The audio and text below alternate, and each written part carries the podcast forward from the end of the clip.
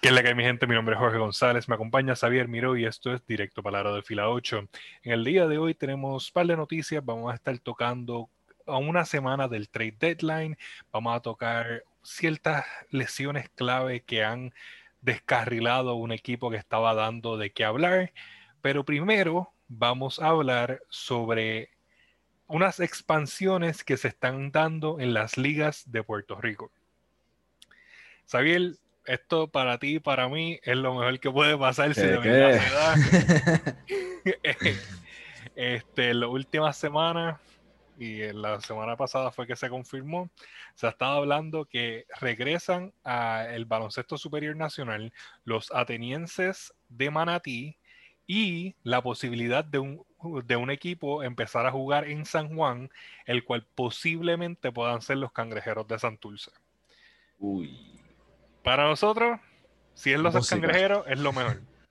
Pero digo posiblemente los cangrejeros por el hecho de copyright con el nombre de los cangrejeros, que realmente no se sabe quién tiene el derecho a ese nombre y pudiese ocasionar mucho problema y tal vez pues terminen con otro nombre. Imagínate una vuelta de los capitalinos de San Juan para allá. Los capitalinos, los senadores, los cardenales. Entonces, hay, hay equipos de donde sacar, no es como que sea el único o sea, los cangrejeros no son el único nombre que ha sonado en, San Juan como tal. Este, hay varios equipos que ha tenido San Juan. Muchos de ellos son campeones Exacto, muy este, en la liga. Pero hay que hablar claro, Santurce dio mucho de qué hablar en los 2000, early 2000s. En el final Sabes que ellos ganaron cuatro corridos ahí con Carlito, Picolín. Así que tienen bastantes campeonatos así en su belt yo creo que básicamente por eso quieren, están pushing para conseguir ese nombre, para tener esa legacía, por así decirlo.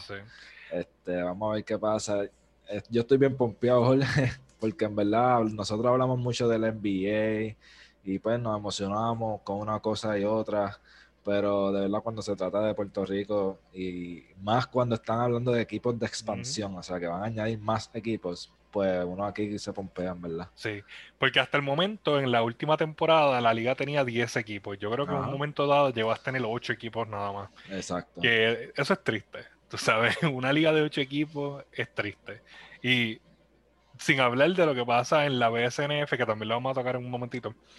Este, pero ver como una liga como el BSN, que ha tenido tantos y tantos equipos corriendo a la misma vez, se ha como que encogí, se encoja y ¿sabes? no tenga la, competencia de verdad que tenía antes, como que pues da depresión. Y este, en los últimos años pues vimos el regreso de la LVP, este, que trajo pues a 20 equipos la primera temporada, la segunda temporada trajeron 40 y ahora posiblemente van a ser 48 equipos y ver en la liga este Premier de Puerto Rico, pues solamente tener 10 equipos, pues es triste.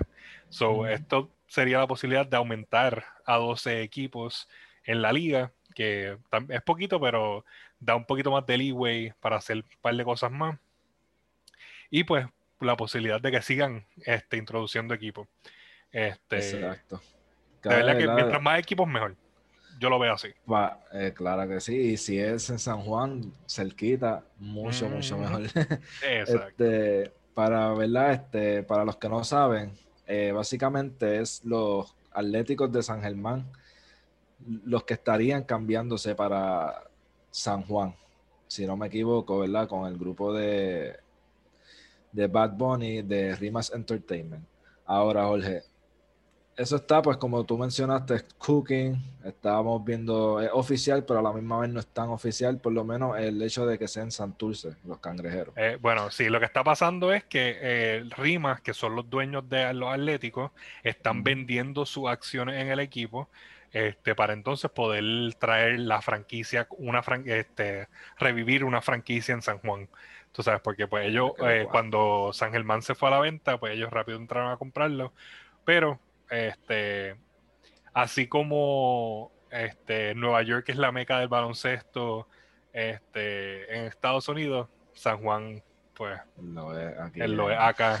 aún siendo no el más este, campeonatos que tiene, pero es el más que suena, este, por lo menos en varios deportes. Si tú mira a cualquier persona fuera de Puerto Rico, lo va a ver con algo que dice cangrejero o 21. O sea, eh, Santurce como tal, aunque sea pelota, baloncesto, es como que en donde está y es la marca más reconocida este, a través de los puertorriqueños fuera de la isla.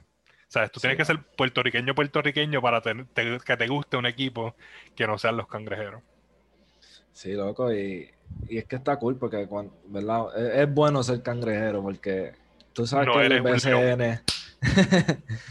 ¿Qué, ¿Qué es, verdad? Porque es bueno ser un cangrejero porque no eres un león de Ponce. Obligado, y entonces a eso iba. Tú sabes que siempre están que si los leones, agresivos. Nosotros no hemos talado a todas esas personas en los campeonatos que hemos ganado. Le hemos ganado a Ponce un, un par de números de veces. Le hemos ganado a Arecibo, a Bayamón, a los Piratas. O sea que nosotros estamos más que probados. Exacto, exacto. Hay que ver cómo, ¿verdad? Pues si revivimos esa franquicia, pues pasa lo mismo. Ahora, algo, ¿verdad? Que está en conjunto a esa noticia es la vuelta de los atenienses de Manatí, que vuelven a, gracias a Ernesto Ernie Cambo. Este, me gusta esa movida, Jorge, porque los atenienses es una franquicia básicamente nueva en el BSN. Ellos fueron inaugurados en el 2014, jugaron hasta el 2016, si no me equivoco, 2017 y ahora pues van a volver. Este, está súper brutal. Eh, yo creo que en parte la motivación de las nenas, que fueron las campeonas, las campeones en el 2019 con las Atenienses de Manatí, pues yo creo que va a darle un spark a, a Manatí para competir este año por lo menos en el BSN si Manatí originalmente en el 2017, cuando culminó esa temporada, se lo llevaron a Fajardo. Este, y lo convirtieron en los cariduros de, de Fajardo. Este, pero pues eh, hay un furor nuevamente en, el pueblo por un regreso de un equipo y pues este esto es bienvenido. Mm, o sea, mientras más equipos, mejor. Este Manatí es otro eh, pueblo muy bueno en el baloncesto, con una historia este, bastante larga.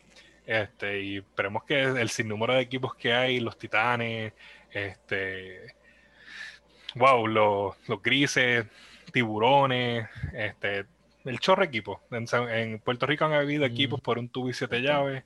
Este, so, hay que esperar cómo lo hacen con suerte logran expandir. Y ahora, en el caso del BSNF, este, ya se ha hablado para traer este, un equipo de mujeres en Ponce a, la liga. Sí. Bueno, aquí, a diferencia de que en, la, en el equipo del BSN, que se llaman los Leones de Ponce, pues van a usar el nombre del equipo de la LVP, las, B Gigantes. Este, del BSNF. So, hicieron un cambiecito ahí, este, bien interesante, que no sean las Leonas, pero los gigantes de Ponce, que son el equipo de la LVP, fueron bastante successful en su primera temporada. Esta última temporada también estaban teniendo su rumbo, so parece que quieren encaminar una nueva vida este, baloncelística en Ponce, fuera de los Leones, y aquí con los Eso Está brutal, porque en verdad como tú dices, estás creando otro brand en Ponce. Ya lo, ¿verdad? Hasta ahora, pues los gigantes en la LVP no han podido capturar un campeonato, pero han estado ahí en la final. Que no lo van a hacer mientras esté San Juan. y no lo van a hacer, no lo, tú, tú siempre eres straight. Tú lo dices como es. Yo lo pensé, pero tú lo dices como es. No, papi, esto es un podcast de San Juan. El que no lo sepa está muy atrás todavía. Mira, pues lo que iba a decir, Jorge, es que está urfiado y, y, a mí no me cabe la menor duda de que tenga que haber una conexión con Paola García, que es la, coach, la assistant coach en Ponce de los Gigantes en el LVP, y ahora se le va a dar la oportunidad posiblemente, ¿verdad?, de ser la coach de las Gigantes de, de, Ponce en el BSNF. BSNF. so, para felicitaciones para Paola, una amiga de nosotros, y de verdad que le vaya bien en esta travesía y ya era hora porque la, en verdad las, el BSNF es otra eh, liga que tiene pocas franquicias ahora mismo. Cuentan con cinco o seis equipos eran. Cinco y ahora pues seis con la, si se le añade eh, Vejigantes. Entonces también habíamos escuchado las montañeras de Morovis que iban a debutar otra vez en el 2020 cuando se canceló la, el season, ¿verdad? Incluso que Pamela Rosado iba a hacer su comeback para esa franquicia que, joder, yo estaba haciendo digging de esa franquicia y en verdad esa franquicia ha sido una de las mejores franquicias que ha pisado el BSNF. A pesar de que creo que han ganado un campeonato nada más en el 2009, han pasado un montón de MVPs de la liga en ese equipo.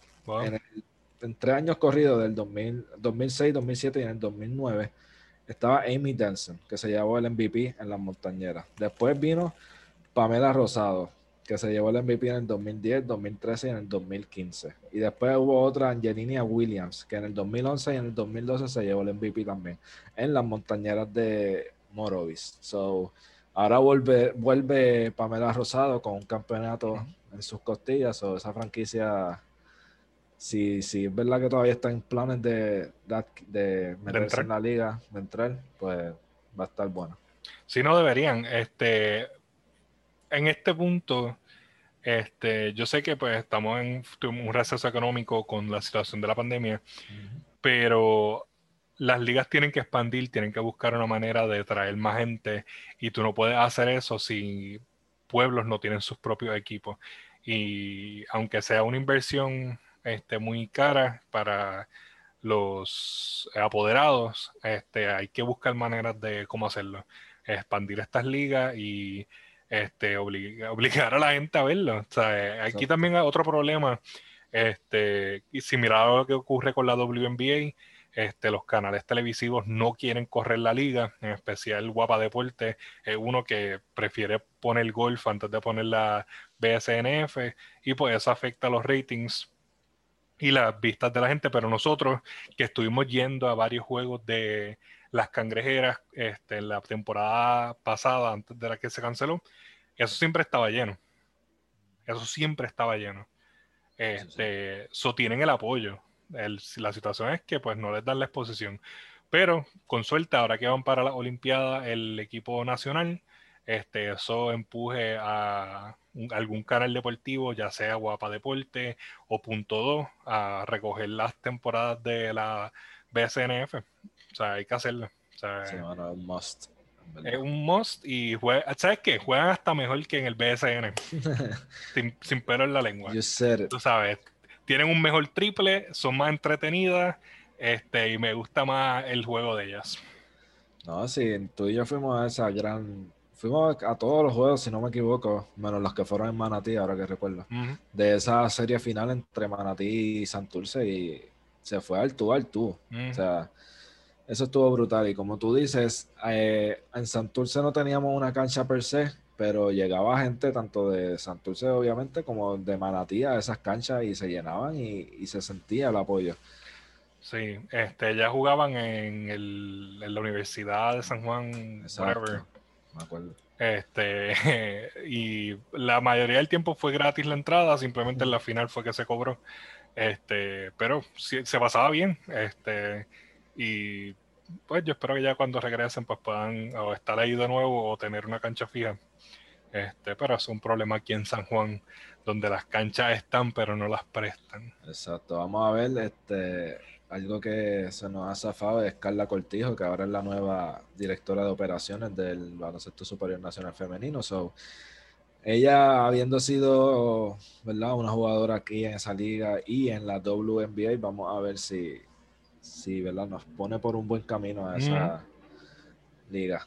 Sí, esperemos. poner el mapa. Exacto, exacto. Este, ahora vamos a movernos para la NBA. Este, tenemos un par de cositas aquí. Este, primero, vamos a hablar sobre lo que sucedió después del trade deadline, cómo se han mantenido algunos equipos, este, por lo menos los más que sonaron en los trades. Este, yo creo que más que obvio deberíamos de empezar con los Chicago Bulls, que fueron los que rompieron el hielo haciendo el trade por Nikola Vucevic. Este, que si, no me equivoco, después del trade ya están 0-4.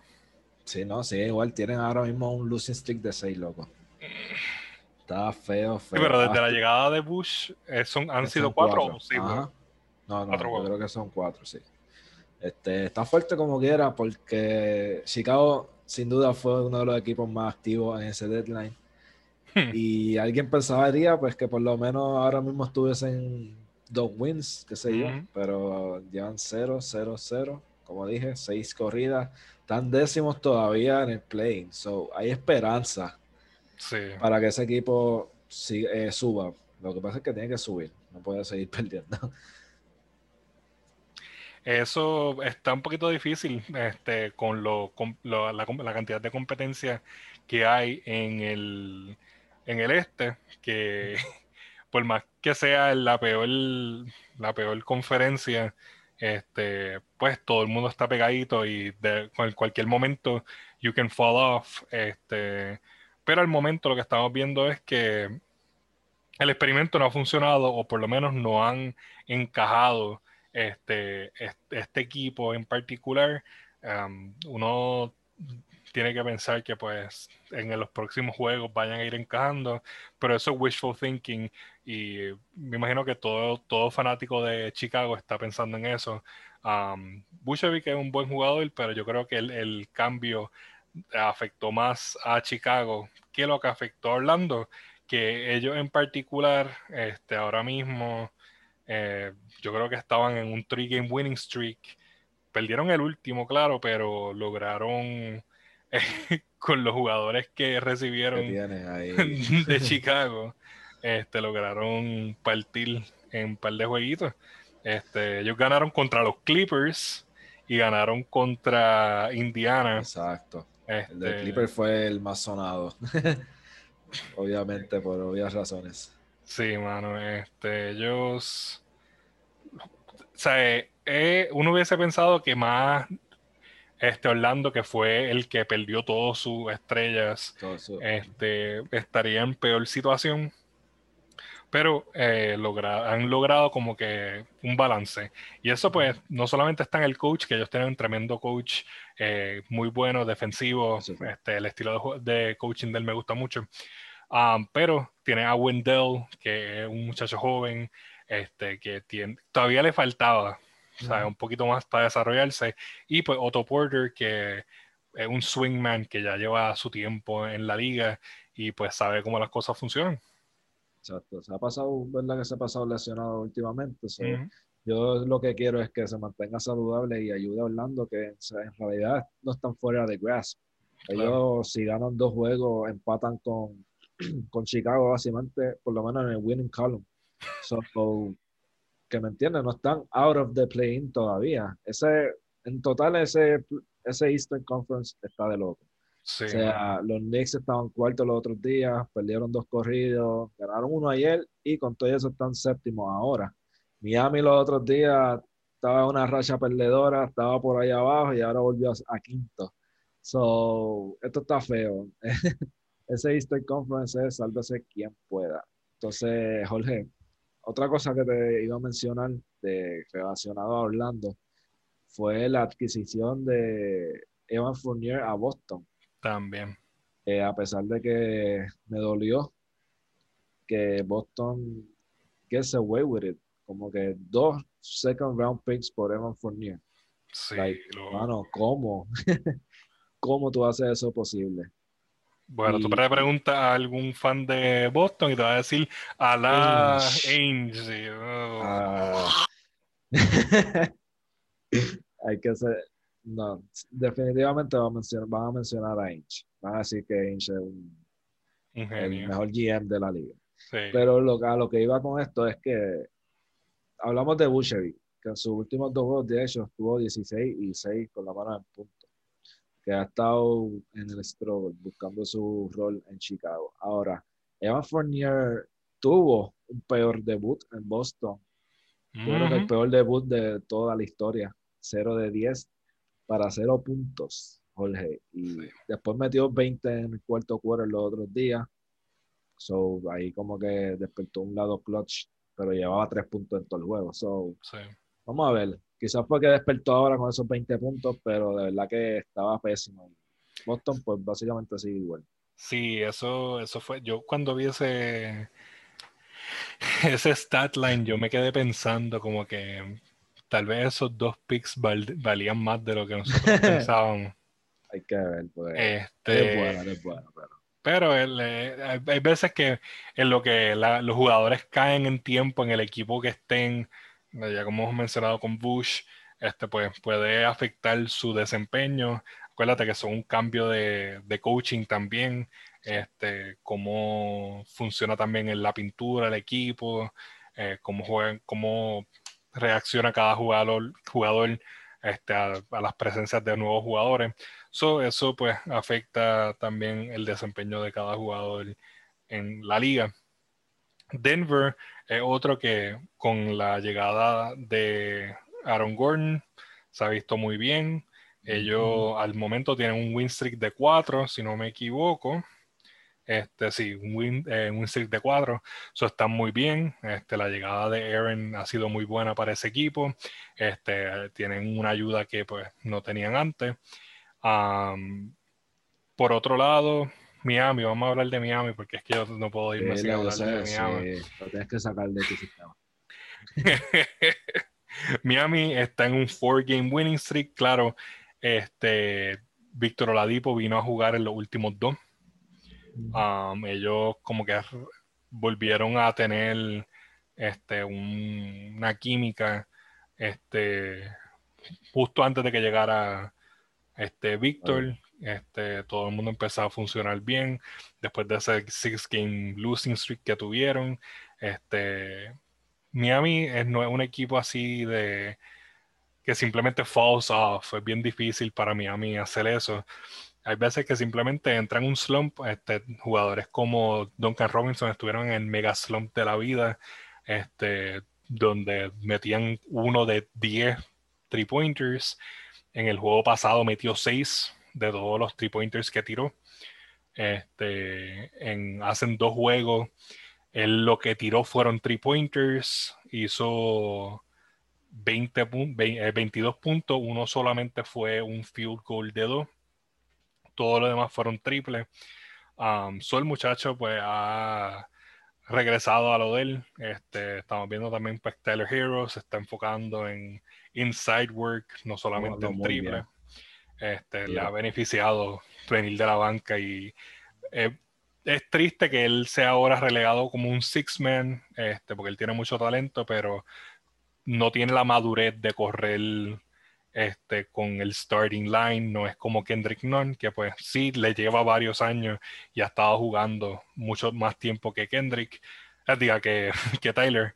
Pues Kendrick um, pudo entrar al este starting lineup desde la temporada pasada y toda esta temporada, cada vez que se ha necesitado él, pues vuelve y entra y corre smooth este, toda la, ofensa y, la defensa de Miami. Um, pero Víctor ha funcionado muy bien. He visto mucho que se mete en foul trouble. Usualmente está terminando con 4 o 5 fouls por el juego, pero está ayudando con este, la defensa muy bien, igual que Trevor Ariza, que al fin está metiendo también sus triples en aquel juego de New York que no metía ni. New York que no metía ni un coco al wow. Yo lo estaba viendo, clink, clink, clink. No sé quién estaba peor, si el equipo entero en los Knicks o Arisa solo. No, Arisa solo estaba horrible en ese juego. Pero ahora, ahora le está metiendo y este, con suerte, pues lo va a seguir haciendo.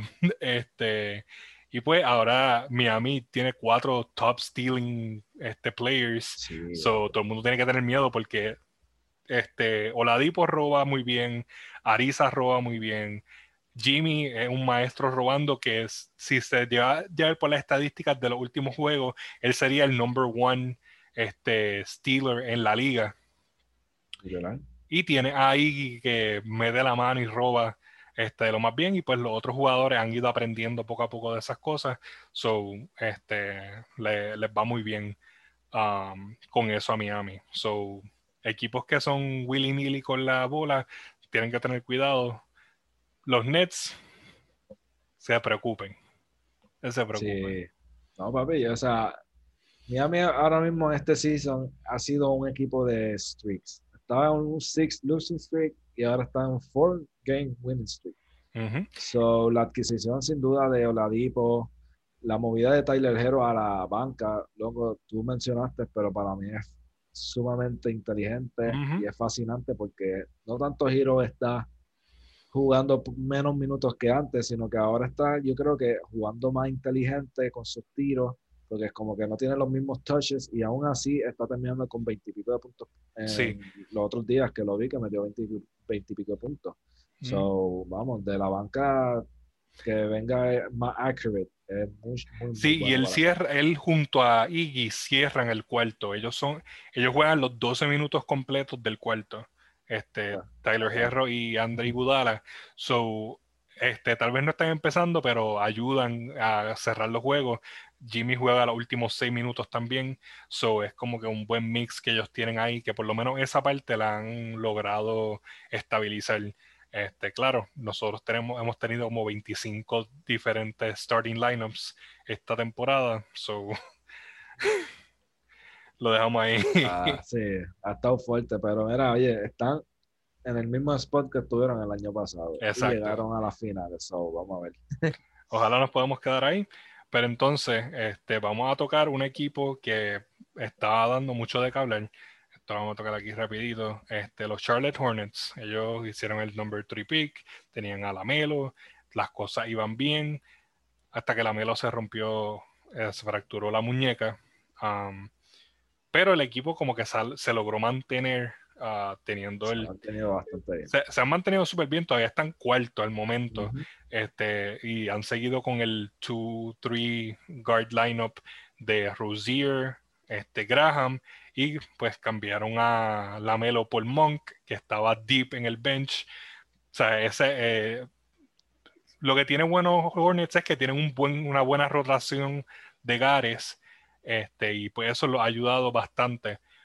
Pero en la última semana, en, el último fin de semana, este, Gordon este, se lastimó el pie y va a estar fuera un mes casi.